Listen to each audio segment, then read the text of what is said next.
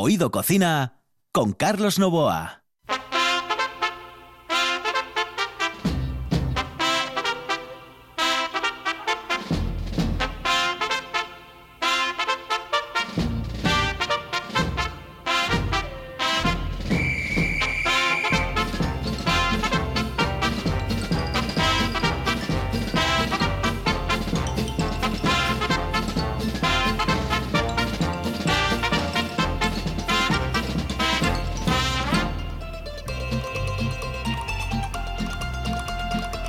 Saludos amigos, muy buenas noches. Esta es la sintonía de RPA y estamos en Oído Cocina.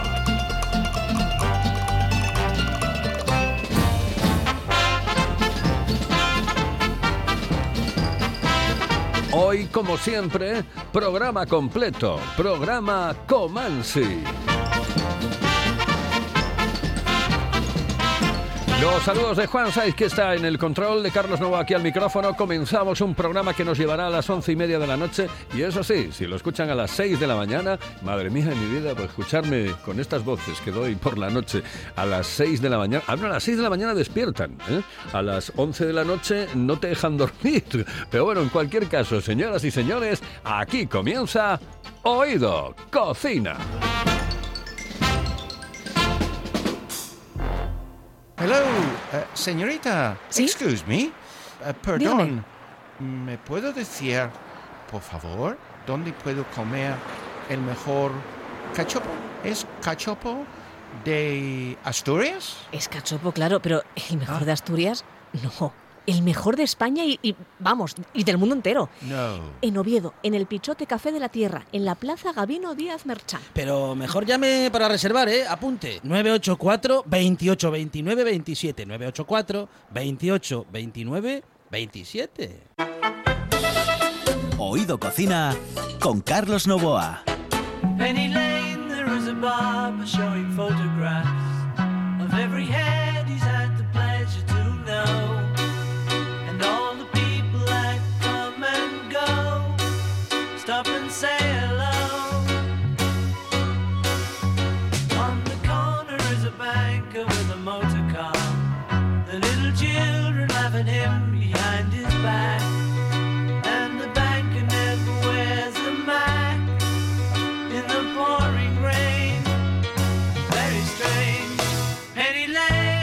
Hoy les vamos a hablar de abogacía y gastronomía. Dice, ¿pero cómo se puede maridar eso? Pues sí, se puede maridar de muchísimas maneras, porque hoy les vamos a hablar de ese mundo eh, absolutamente increíble para quien, como yo, tuvo la suerte de estar al frente del Colegio de Abogados de Oviedo durante cinco años. Yo conozco bien a los abogados, creo que los conozco bien. Y como en todas las profesiones, los hay buenos, los hay malos, los hay regulares, es, es así. Pero vamos, es que en los jueces en lo mismo, en los periodistas lo mismo, en todo, absolut, hasta hasta en los técnicos. Yo tengo suerte de tener el mejor ahí. Pero claro, pero hay en todas las profesiones los hay buenos, malos y regulares. Y la, lo que sí les digo es que la profesión de abogado em, debería de estar bastante más reconocida. Esa es la sensación que tengo yo y la sensación que tuve durante los cinco años en el Colegio de Abogados. Eh, son gente que lo pasa muy mal, que se lleva sus problemas a casa, que se lleva el eh, trabajo a su casa y que a veces no le deja ni dormir. Y eso es así, aunque les parezca mentira. No, no les deja dormir.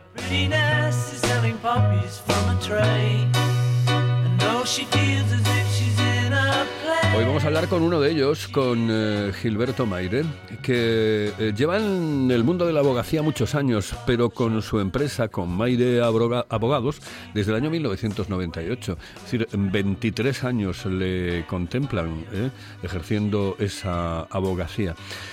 Tiene su despacho en la calle Campo Amor de Oviedo. Calle Campo Amor, que es una de las eh, míticas calles en el Principado de Asturias y en la capital del Principado de Asturias.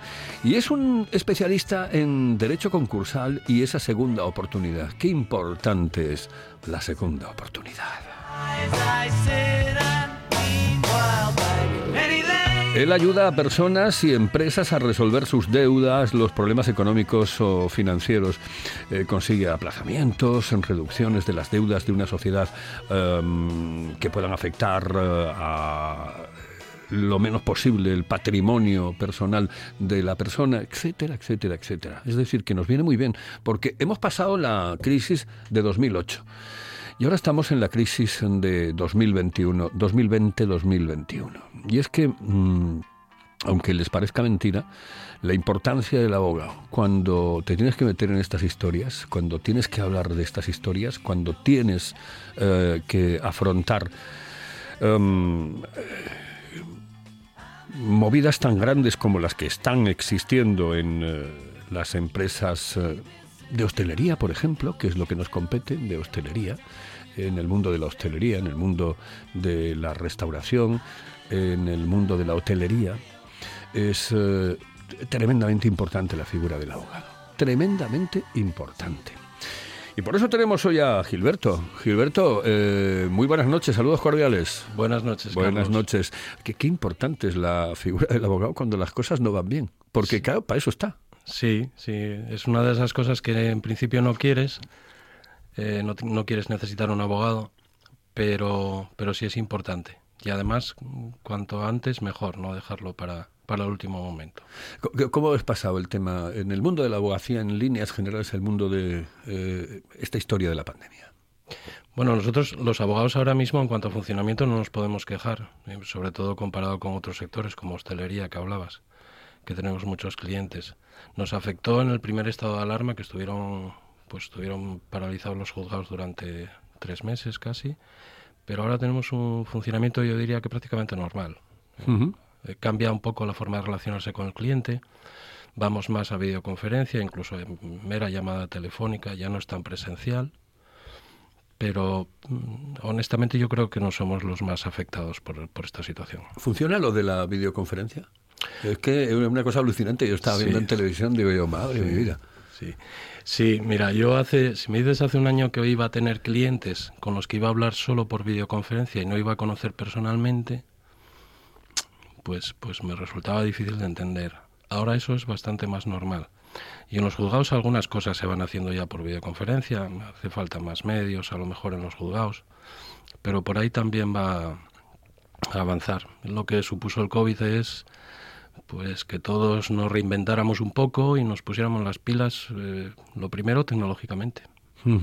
Esta profesión eh, a veces está denostada, ¿no? Eh, muchas veces está denostada, otras veces está encumbrada, ¿no? Pero ¿tú- ¿no crees? Yo es la sensación que tengo, que debería de estar bastante más reconocida. Sí, yo creo que sí. Lo que pasa que yo creo que también la opinión que tiene la gente depende un poco de, de cómo lo haya vivido, del resultado. Mm, Puedes encontrar a alguien que te habla de un abogado maravillas o, lo contrario. Y, y bueno, sí, un poco denostada en general está, pero yo creo que también casi todas, ¿no? Eh, ya casi todos los profesionales parece que hacen algo que es sencillo, que es fácil, que no hace falta saber. Sí, sí. ¿eh? Y, y eso también nos afecta a nosotros. Sí, porque por ejemplo, ¿cómo nos olvidamos ya de los sanitarios? Tío? Claro. Estábamos a las 8 de la tarde aplaudiéndoles. ¡ay! Claro. Y ahora, bueno, es que eh, parece que ya vuelven a ser otra vez esos tipos a los que les puedes decir de todo en la residencia, en el hospital, en el centro de salud. Sí, sí, sí. Hay, en general, yo creo que todos percibimos que con el tiempo va, va creciendo una falta un poco de, de consideración o respeto al profesional en general. Es decir, yo sé de abogacía, puedo hablar de abogacía o y algo de cocina porque es una gran afición. Hombre, claro. pero pero pero yo creo que tenemos que tener un poco más de respeto por todos los profesionales en lo que están haciendo, que son los que saben hacerlo. ¿Funciona la segunda oportunidad? ¿Existe la segunda oportunidad? Sí, sí, sí, habrá cada vez más. Eh, pues te sirve para ayudar a mucha gente que tiene mm, muchas deudas, eh, en algunos casos a aplazarla o reducirla, a colocarlo en unos parámetros que le puedas hacer frente, y en otros casos ya los que son extremos, pues a que se liberen de esas deudas y puedan, puedan iniciar otra vez la actividad o su vida partiendo, vamos a decir, de cero. ¿Qué cantidad de gente, ahora por ejemplo, en el mundo de la hostelería, hablo Sí. de, de lo nuestro, imagínate la cantidad de gente que va a necesitar de, esa segunda oportunidad? Sí, sí. No, nosotros tenemos muchos clientes de, de hostelería que yo creo que son de los más afectados por esta situación y que tienen mucho mérito porque, porque están resistiendo y algunos reinventándose.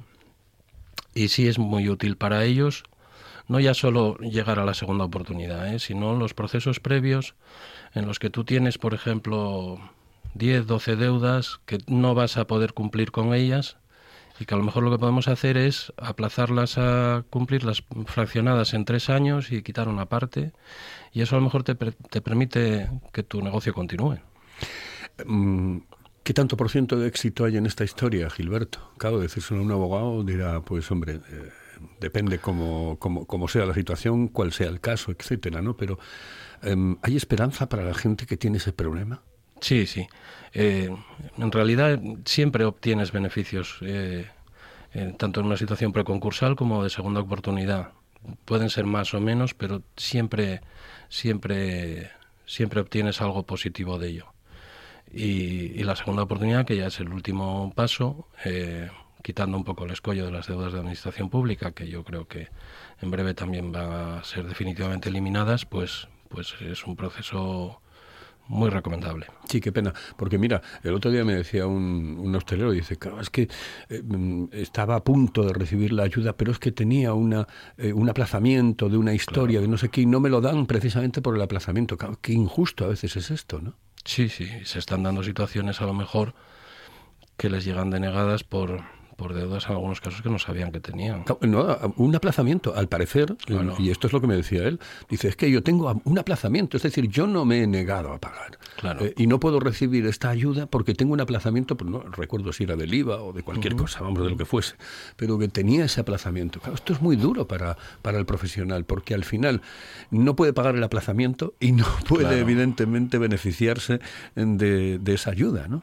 Sí, sí, bueno, ya eso es ah, rematarlo, porque sin esa ayuda, que, que, bueno, es de mayor o menor cuantía, en muchos casos, o en la mayoría de los casos no es lo que realmente necesitan, pero bueno, es una ayuda.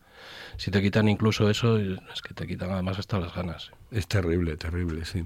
Oye, y después, mm, yo estaba hablando con Juan Saiz hace un momentito, digo yo, después el tema de lo peligroso que es esto de ser abogado, que parece mentira, pero, pero es peligroso. Abogado. Abogado. ¿Estás ahí? Abogado. Sal, ratita, quiero verte la colita. Yo no soy ningún tarado. Valgo más que vosotros tres juntos. Sé más que vosotros.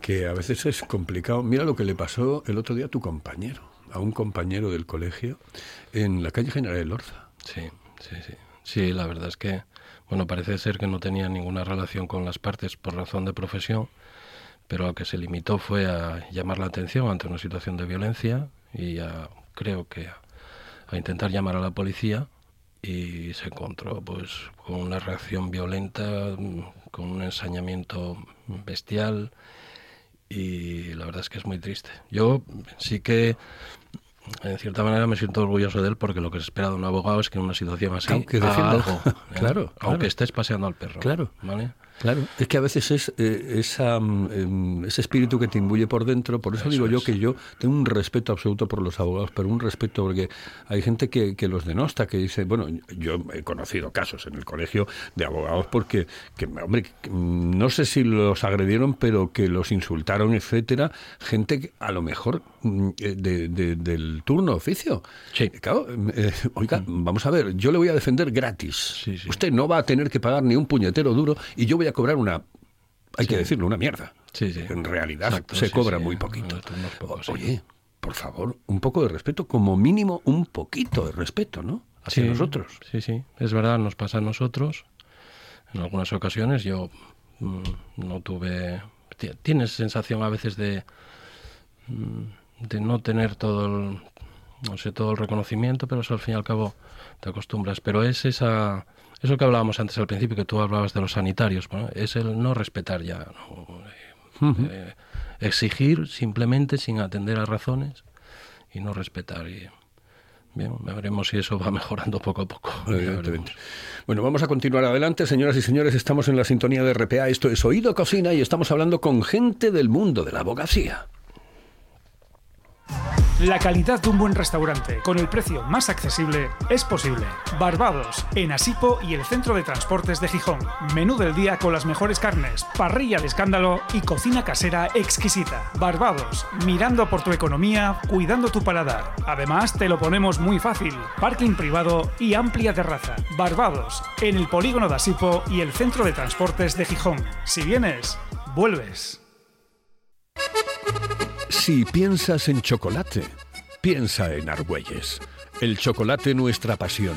Nuestro secreto, la selección de los mejores cacaos del mundo. Descubre todas nuestras variedades y sumérgete con cada bocado en un mundo de sabores, de recuerdos, de sueños. Desde 1912, el chocolate artesano está en Gijón. Piensa en chocolate. Piensa en Argüelles.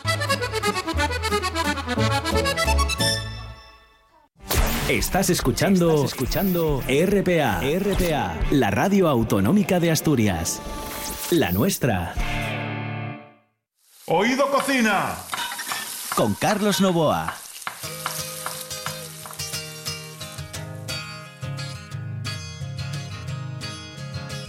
I'm looking through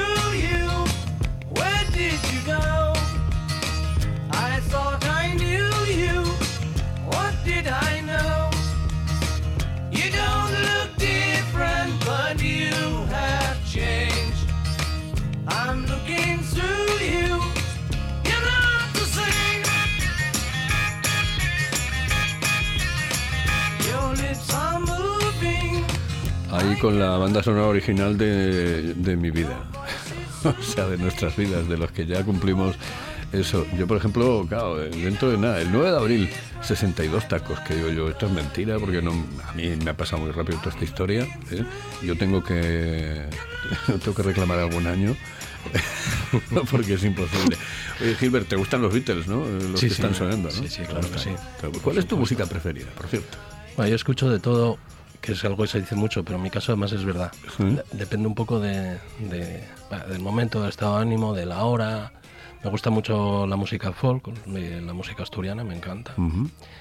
Eh, pues me gusta el rock, me gustan los Beatles que estás poniendo, me gusta la Creedence. Bruce Springsteen, por ejemplo. También, pues vamos a acabar hoy con. Bruce Springsteen, Perfecto. con Angry Heart, que es uno de los discos que, que más... A mí, de lo, bueno, primero me recuerda a los 40 principales, cuando yo estaba en los 40 principales, y es una auténtica maravilla. Angry Heart. Todo- oh, ¡Qué maravilla! Bueno, eso mm, va a ser para el final del programa. Pero ahora tenemos que hablar de comida. Venga. ¿A ti te gusta el tema de la comida, tío? A mí me gusta la ¿Sí? cocina y la mesa, las dos cosas. ¿eh? Eh, cocinas. Sí, sí. ¿Qué yo- es lo que mejor te sale? Bueno, yo en casa eh, eh, soy el que cocina siempre, ¿no? Y me gusta mucho cocinar arroces, me gusta mucho cocinar eh, pescado, sobre todo en el horno. Me gusta cocinar carnes también en el horno. Cocino pasta porque tengo dos niños y eso Claro. es eh, éxito seguro, ¿no? Y bueno, cocino un poco de, de todo. Soy aficionado y me gusta. El, eh, tu plato especial, el que dicen en casa, dice, ay, papá, haznos esto. Bueno, evidentemente la pasta, porque será lo que más les Sí. gusta a los niños.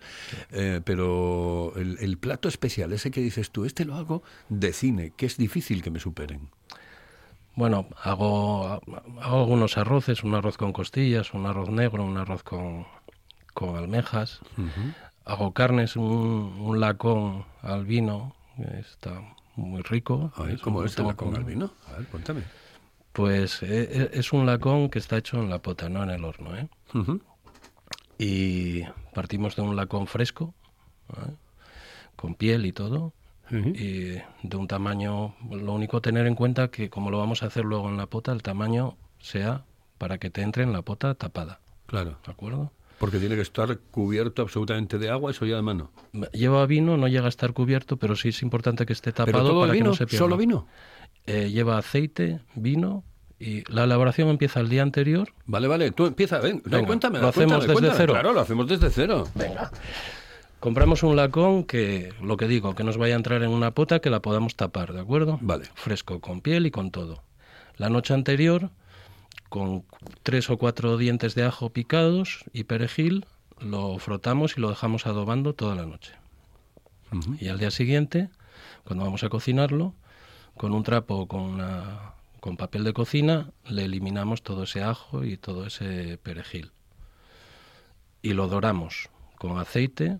Mm, Mejor, yo eso, por ejemplo, lo hago en una paellera porque dentro de la pota no lo puedes mover bien Vale. y tal. Lo doramos con aceite para que quede bien, bien, lo salamos antes, perdón, y lo doramos con aceite para que quede bien sellado. Luego lo pasamos a la pota con un chorro de aceite o ese mismo aceite que utilizamos si no nos quedó muy, Sí, muy pasado. pasado. Y ahí añadimos el chorro de aceite y como media botella de vino blanco aproximadamente.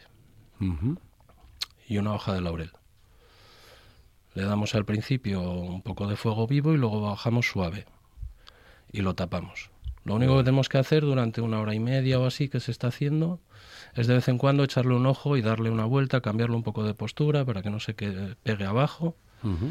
Pero vamos, generalmente en dos horas está listo. Lo sabemos cuando se va despegando un poco del hueso y ahí ya sabemos que está hecho. ¿Y más o menos a qué temperatura lo, lo haces? A un fuego suave. Si cuando está en la cocción, yo por ejemplo en mi cocina que tiene hasta el 8, pues lo, lo trabajo en un 4 o un poco por debajo.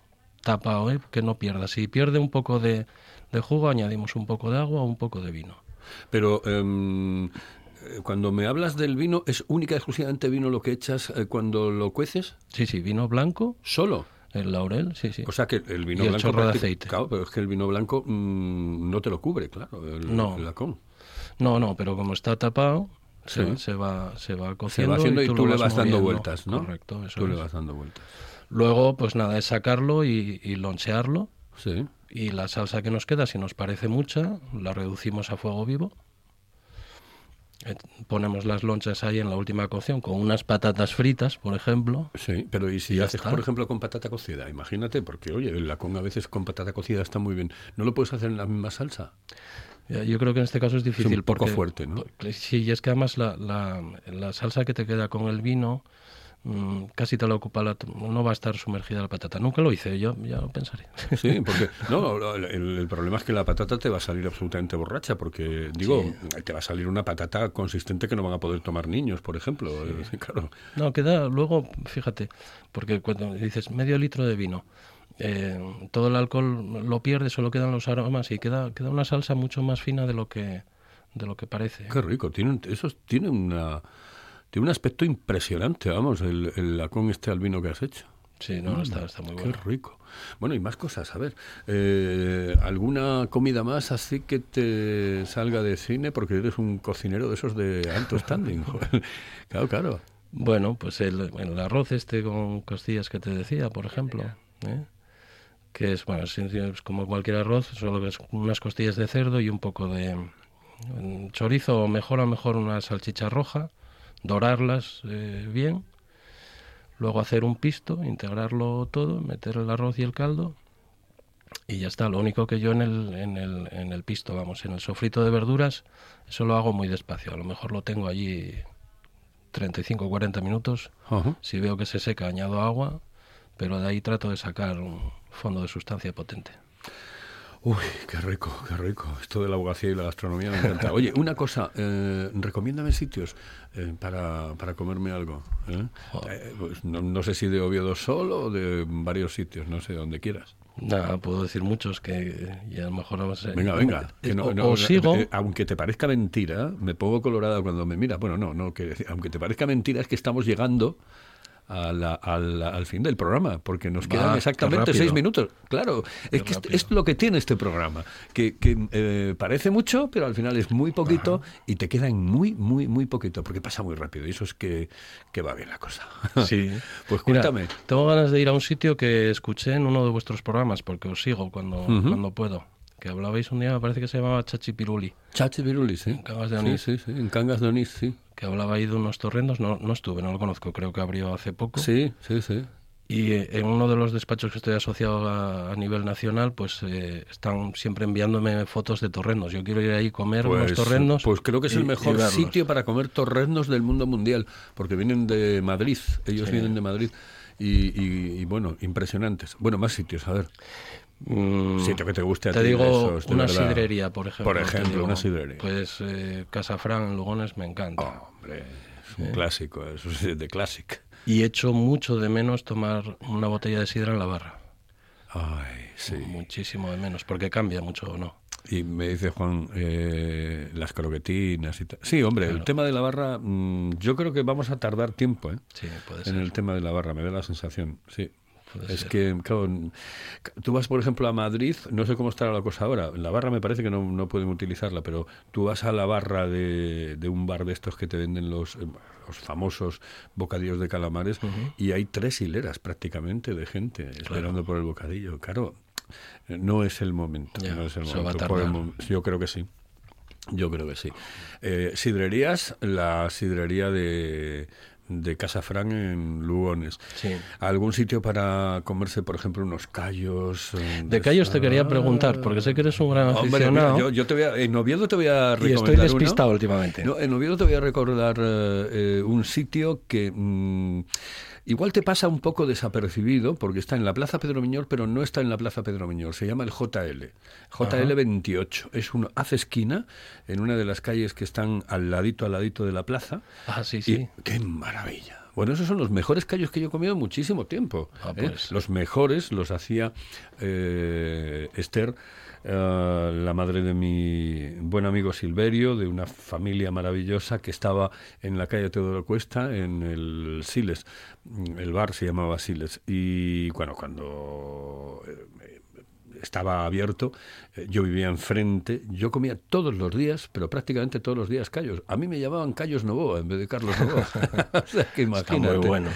Es imagínate, una- eso es una maravilla. Sí. Bueno, pues ahí en JL28 yo te recomiendo, eh, Gilberto, que, mm, que te quedes. Eh, se nos ha ido el tiempo, así que... mm, Pues Vamos a acabar con esa canción, con ese tema de Bruce Springsteen, eh, de, de voz, para que bueno, la gente se vaya con buen sabor de una entrevista que ha comenzado hablando de abogacía y de lo mal que lo está pasando la gente y que ha acabado así, como el que no quiere la cosa, hablando de gastronomía y de una receta, por ejemplo, que yo no conocía, la del lacón al vino. ¡Oh, qué rico! Gilberto, muchísimas gracias por estar con nosotros. Encantado, Carlos. Muchas Saludos gracias. cordiales. Muy buenas noches. Señoras y señores, esto es Oído Cocina. Este es el programa más atípico de gastronomía que ustedes pueden encontrar en la radiodifusión mundial.